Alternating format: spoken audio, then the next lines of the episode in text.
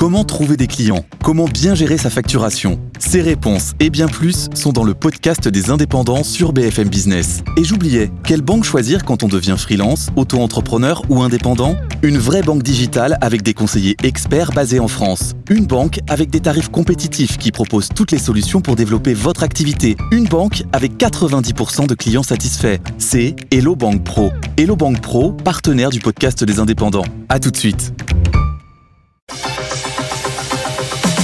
BFM Business, BFM Crypto, les pros. Guillaume Sommerer. L'avenir a de nombreux domiciles, mais sa résidence principale est sans doute ici, dans les blockchains et les cryptos, les pros des cryptos. Chaque vendredi, votre rendez-vous Web3 hebdomadaire et à domicile. Bienvenue à tous, on est ravis de vous retrouver en direct et nos talents non fongibles, bien sûr, nous accompagnent. Nos NFT à nous, elles nous accompagnent chaque semaine. Claire Balva, experte de ce marché crypto, experte Web3, elle est avec nous, elle nous rejoint en plateau en direct. Vous pouvez nous suivre, hein, vous le savez, à la radio en direct chaque vendredi, mais aussi en rediffusion radio télé à 21h30 le vendredi soir, également sur notre chaîne YouTube tout au long du week-end, notre chaîne YouTube BFM Crypto. Claire est donc avec nous et puis Thibaut Boutrou aussi nous rejoint, il nous accompagne lui aussi cette semaine. Thibaut Boutrou est le directeur des opérations de Meria. Bonjour à tous les deux et ravi de vous retrouver. Dans un instant, on parcourra l'ensemble de l'actualité crypto de la semaine. On va d'ailleurs balayer et parcourir l'ensemble du sommaire également. Mais d'abord, le point technique sur le potentiel des cryptos, du Bitcoin comme de l'Ether. Mathieu Driol est avec nous depuis Day by Day. Bonjour Mathieu. Bonjour Guillaume. retrouver, c'est encore une belle semaine. Hein, le, le, Bitcoin qui, euh, il y a quelques jours, a franchi la barre des 35 000 et qui rôde toujours dans cette zone. Comment est-ce que vous voyez le potentiel technique sur Bitcoin? Bah, si on a, deux possibilités. En fait, on a euh, eu un très très très forte accélération courant courant octobre, le franchissement euh, de la résistance extrêmement forte aux alentours des 31 400. Et depuis, en fait, le mouvement ralentit. Deux lectures à cela. Ben, soit c'est tout simplement une inertie haussière. Une inertie haussière, ça veut dire que que le titre, le Bitcoin devait consolider. En fait, les acheteurs ne laissent même pas revenir un peu plus bas, revenir faire un pullback sur 31 400. Ça, c'est une lecture extrêmement haussière puisque ça voudrait dire que la, résistance aux alentours des 36 300 bah, devrait être effacée rapidement et que, le Bitcoin rejoindrait euh, bah, de façon toujours assez volatile, hein, la résistance suivante qui se situe à 42 950. Donc ça, c'est un potentiel aussi important. Si d'aventure il commençait à clôturer sous 33 euh, 300, et bien là, il entamerait une phase de consolidation, un simple pullback pour vérifier euh, si 31 400 devient support.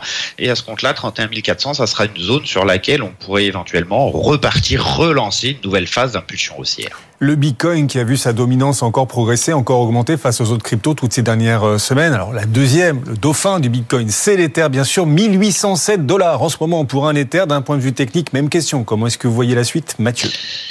Alors techniquement, effectivement, il est plus faible. Hein. D'ailleurs, si on fait le rapport entre euh, l'Ether et Bitcoin, euh, cela montre une très nette sous-performance. Donc c'est sûr que dans un marché euh, haussier, on aurait tendance plutôt à se porter sur le premier que sur le second. Néanmoins, le second est intéressant, avec notamment le débordement de cette résistance à 1743. On est revenu, elle, la chercher en tant que support. On a donc là aussi la mise en place d'une polarité. En analyse technique, on aime bien les polarités. Ce sont des signes de tendance avérés. Ici, cette tendance bah, doit permettre de rejoindre euh, les sommets de l'année 2023, situés entre 2027 et 2138 dollars. Alors, ça peut prendre un petit peu plus de temps, puisque le côté impulsif, le côté d'accélération sur l'Ether, eh il est moins fort que sur le Bitcoin. Donc, on a tout de suite eh une moindre capacité à accélérer, à aller chercher des nouveaux plus hauts. C'est pas pour ça qu'il n'ira pas. prendra peut-être juste un petit peu plus de temps. Merci Mathieu. Mathieu Driol, analyse technique pour euh, Day by Day. Bon après-midi, bon week-end euh, Mathieu. Et donc c'est parti pour nos pros des cryptos. On va parler des 15 ans du Bitcoin. Le white paper, c'est vrai, a été publié, dévoilé il y a 15 ans. C'était euh, le 31 octobre. On a fêté l'anniversaire donc cette semaine et on se demandera à l'occasion des 15 ans du Bitcoin si Bitcoin est encore un actif adolescent. Et les banques se elles encore des cryptos? Cette question, on l'abordera dans un instant. On parlera aussi des devises numériques de banque centrale parce que Visa pilote de premier test à Hong Kong, de premier test sur le dollar hongkongais et un bilan d'étape a été publié. Un bilan d'étape et on vous dira si les choses avancent aussi vite que ça sur le front des devises numériques de banque centrale. Ce bilan d'étape, c'est d'ailleurs Visa qui l'a publié. Puis on parlera aussi bien sûr du procès de Sam Beckman-Fried. Ça y est Pas de miracle. Hein. Il a été reconnu coupable des sept chefs d'inculpation. Il risque plus d'un siècle de prison. On vous dira tout. Dans un instant, votre machine à condenser le temps, à refaire l'actu de la semaine s'allume. C'est parti. BFM Business, BFM Crypto, les pros. Et cette semaine, donc, Claire Balva et Thibaut Boutrou nous accompagnent. Ça va, la forme? Impeccable. Impeccable. Très bien. Comme les cryptos, bah, qui remontent la pente, hein, mine de rien. C'est vrai, on en parlait à l'instant. On est euh, toujours autour des 35 000 dollars pour le Bitcoin.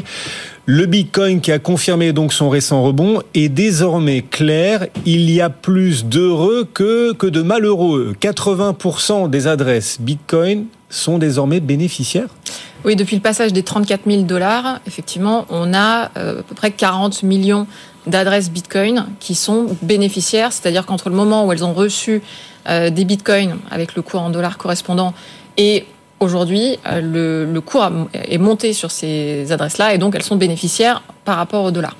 Maintenant, je vais nuancer quand même un peu le propos. Ça ne veut pas dire que 80% des utilisateurs, des détenteurs de Bitcoin ont gagné de l'argent. Là, on parle des adresses. Un utilisateur peut avoir plusieurs adresses. Donc, le chiffre exact concernant les utilisateurs bénéficiaires, on ne l'a pas. Alors, on peut faire des conjectures en disant que si 80% des adresses sont dans le vert, probablement qu'on est dans le même ordre de grandeur pour les utilisateurs, mais en réalité, on n'en sait trop rien. Ça peut être plus, ça peut être moins. Euh, et, ça me permet d'ailleurs de clarifier aussi une petite musique qu'on a entendue ces derniers mois avec des chiffres du genre 73% euh, à 80, 81% des utilisateurs ont perdu de l'argent. En réalité, ces chiffres-là sont aussi de l'ordre du doigt mouillé. Ils sont issus d'une étude de la BRI qui se base sur une estimation du nombre de téléchargements des applications et sur, là aussi, une estimation du montant investi par mois. Donc, on fait des estimations, on met tout ça dans la marmite, on brasse et on voit ce que ça donne. Mais il faut, il faut être très clair, on n'a pas de chiffres sur le nombre d'utilisateurs, la proportion d'utilisateurs bénéficiaires. En tout cas, cette heureuse coïncidence, il se trouve que le Bitcoin remonte, que le moral remonte chez un certain nombre d'investisseurs, effectivement, vis-à-vis -vis du Bitcoin, et que c'est aussi euh, en ce moment qu'on fête le 15e anniversaire du Bitcoin. Ah oui Joyeux anniversaire Bitcoin. C'était le 31 octobre 2008. On a donc fêté cette semaine anniversaire. Satoshi Nakamoto partage alors le white paper du Bitcoin, son célèbre Bitcoin Peer-to-Peer Electronic Cash System. Est-ce qu'à 15 ans, puisqu'il a 15 ans, on peut dire que c'est encore un adolescent, plein de promesses, ou est-ce que le Bitcoin s'est déjà un peu ringardisé euh, face aux autres cryptos Thibaut? Eh bien, écoute, c'est une question qui est, qui est très intéressante. Il y, a, il y a plusieurs lectures. Ma lecture à moi, c'est que euh, ringardiser euh, loin de là, parce qu'il suffit de regarder les chiffres d'un point de vue euh, factuel, c'est encore la, la crypto-monnaie qui a la plus grande capitalisation, c'est celle qui brasse le plus de volume, c'est celle qui est la plus résiliente, et c'est encore celle qui est considérée comme la plus sécurisée. Après, il y a une autre lecture de dire qu'est-ce qu'on attend réellement de, de, Bitcoin finalement, parce que le pari n'était pas gagné. Depuis euh, sa création, la technologie a beaucoup évolué euh, et Bitcoin n'a pas beaucoup évolué d'un point de vue euh, d'un point de vue technique. Donc c'est une prouesse de rester dans les premiers. Mais on parle de promesses et on on associe souvent promesse à Bitcoin, mais Bitcoin n'a jamais fait de promesse à personne finalement. Bitcoin est arrivé et s'est présenté comme une alternative et après à chacun libre de l'utiliser ou non. Toutes les cryptos s'en inspirent et du coup on peut se poser la question est-ce que justement c'est pas aussi la vocation des autres cryptos à terme de le ringardiser? Donc il y a plusieurs lectures, en tout cas c'est intéressant. Ce qu'on peut voir aujourd'hui c'est que c'est un adolescent qui est mature, qui est résilient, euh, qui prend de plus en plus de place, que ce soit dans le monde des cryptos mais aussi dans le monde traditionnel et voir jusqu'où il peut aller. Alors on rappelle le contexte à l'époque Satoshi Nakamoto publie le white paper euh, alors qu'on sort à peine de la crise Lehman Brothers. C'était c'était une autre époque. Le, Bitcoin est né du monde d'avant quelque part. Depuis, les choses ont quand même changé. Les banques sont davantage solvabilisées. Je parle des très grandes banques. Hein. Elles sont mieux régulées aussi qu'à l'époque. Est-ce que les banques, du coup, se rient des cryptos 15 ans après la naissance du white paper du Bitcoin et, et finalement restent éloignées Ou vous sentez qu'au contraire, les banques sont en train de se préparer à adopter ou d'adopter d'ores et déjà certains usages crypto? Claire il faut faire attention quand on dit euh, Bitcoin est né du monde d'avant, parce que Bitcoin, effectivement, est arrivé au moment de la crise financière de 2008, mais ça faisait des, années, voire des décennies qu'il y avait des discussions sur des monnaies électroniques fonctionnant de pair à pair. Donc c'est pas parce qu'il y a eu une crise économique que Bitcoin est arrivé en disant je vais résoudre les problèmes de solvabilité des banques, pas du tout. C'était plutôt des questionnements sur la vie privée sur Internet qui ont donné naissance à Bitcoin. Donc euh, ce sont deux choses qui sont décorrélées. Maintenant, en ce qui concerne les banques, les banques sont des entreprises, donc elles font des choix rationnels en fonction des opportunités business, de chiffre d'affaires, de bénéfices et de ce que leur permet la réglementation. Donc c'est vrai que pendant longtemps, quand elles ont regardé les cryptos, bah, elles n'ont pas vu beaucoup de marché parce que c'était un, voilà, un tout petit secteur de niche et puis la réglementation était trop floue. Aujourd'hui, ce qui se passe, c'est que le marché a considérablement augmenté. Elles reçoivent de la demande de la part de particuliers comme d'entreprises qui veulent investir dans les cryptos. Et la réglementation commence à être plus claire. Plus claire, mais pas forcément beaucoup plus favorable, parce que pour une banque aujourd'hui, c'est très difficile d'intégrer directement des services crypto. C'est pour ça qu'elles sont plus tentées de filialiser ou d'investir dans des plateformes d'échange, dans des entreprises crypto. Mais globalement, ce qu'on voit, c'est que les banques aujourd'hui, elles, elles s'attellent à la fois à utiliser, on va dire, des les technologies sous-jacentes des cryptos, comme on dit. Donc, elles vont essayer de faire de la tokenisation des dépôts, par exemple. On a vu encore cette semaine une initiative euh, d'HSBC avec Ant Group sur le sujet. Euh, et elles vont aussi commencer à créer des offres crypto, mais on les voit pas vraiment les sortir, à part quelques banques américaines. Euh, en Europe, par exemple, on voit BNP qui a annoncé un partenariat avec Metaco, qui est une entreprise crypto qui fait notamment de la custody, mais on ne voit pas d'offres concrètement sortir. On peut supposer que la réglementation MICA, quand elle sera vraiment euh, implémentée directement dans les pays, permettra la sortie d'offres crypto, mais pour l'instant, on n'y est pas encore. On n'y est pas encore. Je crois que Gary Gensler, le patron de la SEC, a, souhaité cette semaine un bon anniversaire hein, au Bitcoin. J'ai vu passer euh, effectivement une publication, un tweet effectivement dans lequel il lui souhaite un bon anniversaire. Oui, c'est ça, en expliquant aussi qu'il sera très très vigilant quand même sur la suite pour les cryptos. Voilà, il est toujours là, Gary Gensler. On en parle. S'il vous manque, s'il vous manque, restez avec nous. On reparlera de la SEC, du gendarme des marchés américains dans quelques minutes, bien évidemment. Pour savoir comment va l'écosystème crypto, ben, Coinbase nous apporte euh, des instruments, des outils, surtout une étude, un rapport sur l'état, l'état euh, du système crypto, l'état du secteur crypto. Euh, le rapport a été publié il y a quelques jours. Qu'est-ce qui vous frappe Qu'est-ce que vous retenez vous de ce rapport sur l'état du secteur crypto, Thibault? Ouais, alors Coinbase sort régulièrement des rapports de, de, de ce type et, et, généralement on peut s'attendre un petit peu à, à, la même chose à chaque fois. C'est une tournure qui permet de mettre en avant l'adoption des, des cryptos et, et c'est pas toujours euh, très intéressant selon comment on est. Et là, pour le coup, j'avoue que moi j'ai été été surpris et je me suis pris au jeu parce qu'ils ont ils ont amené une tournure et ils ont pris le problème à l'envers et plutôt que de, euh, de, faire la promotion en fait de l'adoption des cryptos, ils sont euh, intéressés au précédent modèle, le modèle de nos de nos pères et le fameux rêve américain ils sont attaqués directement au rêve américain en demandant à la population américaine finalement s'ils ils étaient encore convaincus et s'ils croyaient encore en ce rêve américain, ce fameux rêve où n'importe qui avait l'égalité des chances et pouvait s'en sortir en travaillant dur. Et le résultat, il est, euh, il est surprenant et sans équivoque, puisque euh, bah, la plupart des jeunes générations ne croient plus finalement à ce, à ce rêve américain. Alors il y a trois choses qui sont mises en avant. Euh, le, le, système est dépassé, le système coûte trop cher et le système est non inclusif. Donc euh, voilà, c'était une tournure assez intéressante pour montrer que bah, face à ça, les jeunes générations se trouvent vers d'autres alternatives et dans ces alternatives, il y a les cryptos. Et il y a d'ailleurs un chiffre en conclusion qui est intéressant, qui dit que plus de 51% euh, de la population américaine, cette jeune génération, serait prête à voter pour un candidat aux prochaines élections qui est favorable aux cryptos et cette tranche d'âge représente à peu près 40% de l'électorat. Donc euh, ça, c'est des chiffres intéressants qui vont pouvoir être suivis. Effectivement, hein, mais que les jeunes ne croient plus dans le rêve euh, américain, c'est un peu le même. Euh, enfin voilà, on observe un peu la même chose ici, à savoir que quand les jeunes générations ne se disent pas que leur avenir sera forcément meilleur que celui de leurs parents ou leurs grands-parents, bah, ça pose un souci hein, pour les classes moyennes. Et effectivement, c'est toute la stabilité du système aussi qui se trouve un tout petit peu fragilisée quand même quand ce type de questions finit par se poser. BFM Crypto, c'est une semaine d'actu crypto en 20-25 minutes. Vous pouvez suivre l'actu aussi au jour le jour, bien sûr, sur BFM Business à 15h chaque après-midi avec Amaury de Tonquédec et le club BFM Crypto. Tiens, c'est la fusée du moment, mesdames, messieurs. Elle décolle, cette fusée, on l'a vu briller cette semaine. Le Solana a pris 85% en un mois. Sur un mois, c'est quand même spectaculaire. Voir une crypto gagner 85% et pas une petite. C'est quand même le Solana. Il y a du fondamental derrière ou ce sont juste des étincelles, Claire? Alors, la fusée partait de sous terre quand même, parce que ce qui s'est passé avec le sol, c'est qu'il avait atteint 200 dollars fin 2021, avant l'affaire FTX, et puis il avait perdu 97% de sa valeur en 2022 euh, pour arriver à 8 dollars fin 2022. Donc là, on est remonté autour de 40 dollars, ce qui effectivement fait un, x5 depuis le début de l'année, depuis un an. Euh, mais on est encore très loin des 200 dollars du pic, du top euh, du, du, jeton Sol, donc le jeton de la blockchain Solana. J'aime pas trop commenter les, les, cours parce que je voudrais pas donner l'impression qu'il y a une mhm. super opportunité. C'est vrai que ça a surpris beaucoup de monde.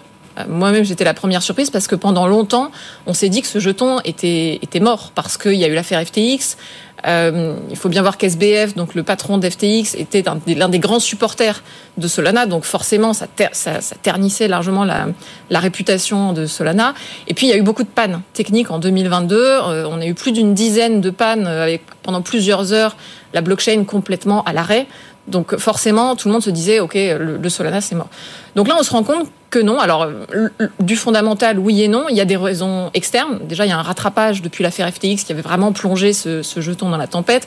On est dans un moment où l'écosystème crypto se porte plutôt bien. Donc forcément, le, sol en bénéficie aussi.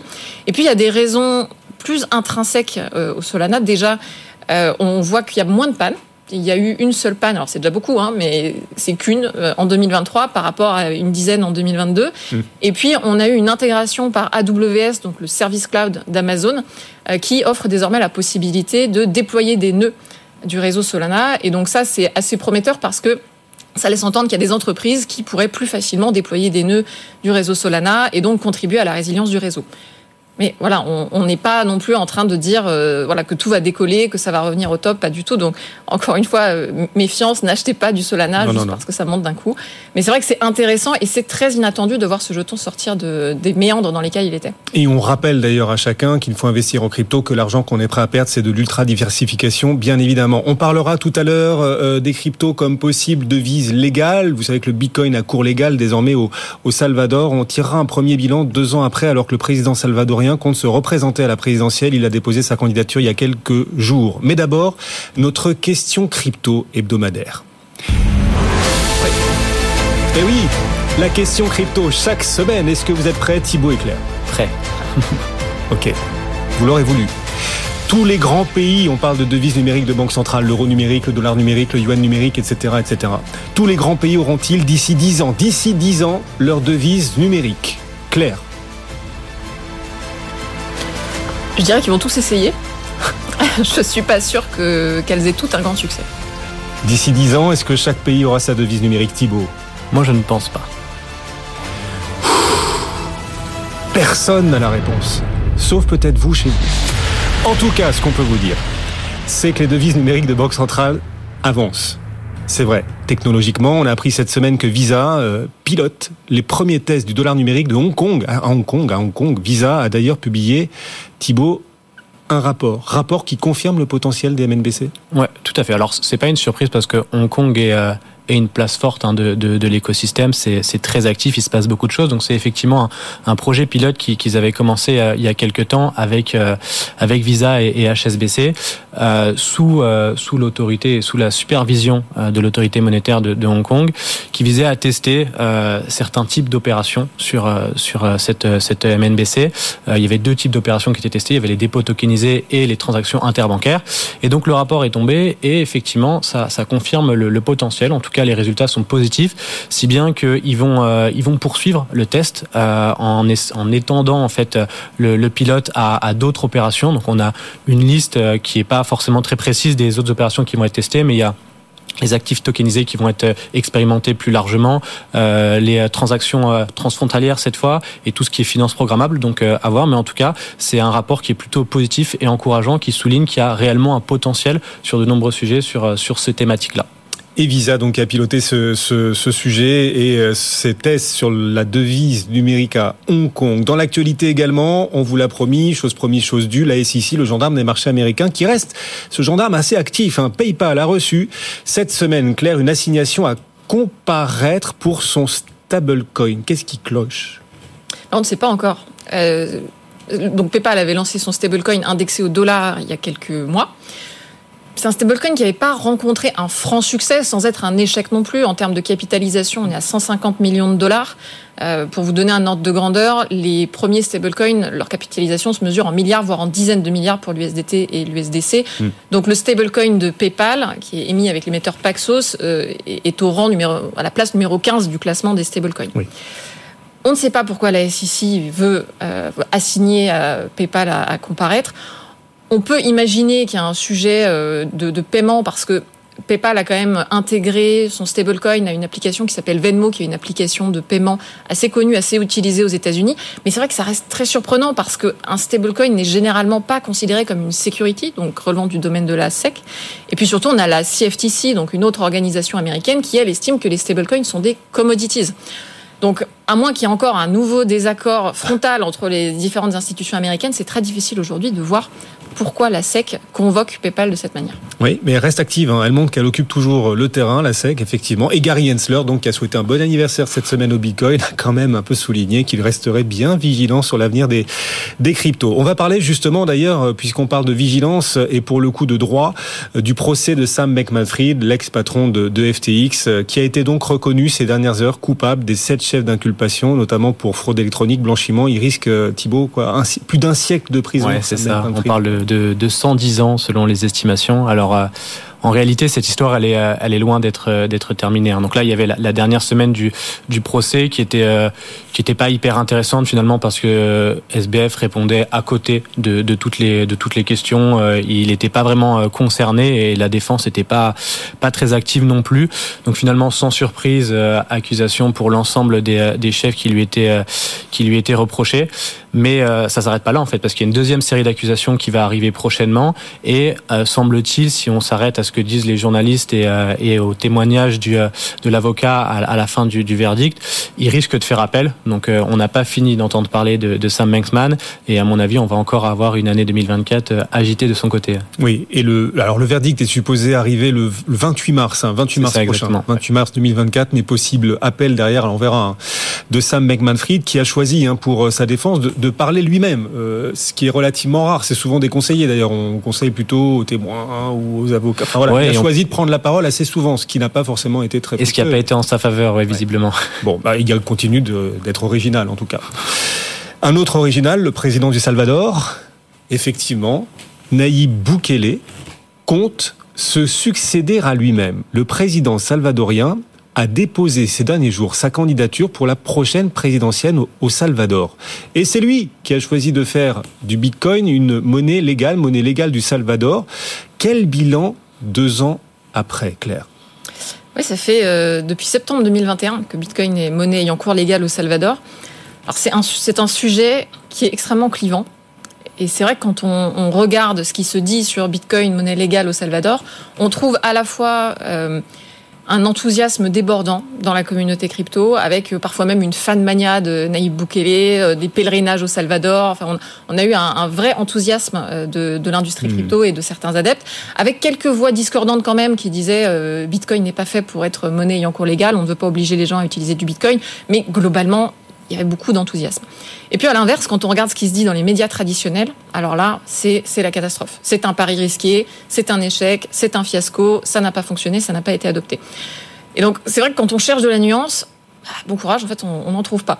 Donc c'est difficile de faire un bilan objectif chiffré, d'autant plus que les chiffres se contredisent, il n'y en a pas partout. Mais je pense que quand on réfléchit vraiment à ce sujet, il y a une sorte de malentendu de part et d'autre sur l'objectif initial qui était celui du gouvernement salvadorien en euh, mettant Bitcoin comme monnaie ayant cours légal. Euh, l'objectif, c'était pas de remplacer toute l'économie salvadorienne qui fonctionnait sur le dollar par une économie qui fonctionnait entièrement sur le Bitcoin. Pas du tout. Et d'ailleurs, ça a été dit dès le début, la comptabilité continuerait à se faire en dollars. Donc les fantasmes de part et d'autre, hein, côté crypto comme côté médias traditionnels, qui attendaient finalement cette histoire un peu au tournant pour dire ça n'a pas marché, en fait, ils, n'ont pas de sens. L'objectif, c'était pas ça. L'objectif, c'était quoi?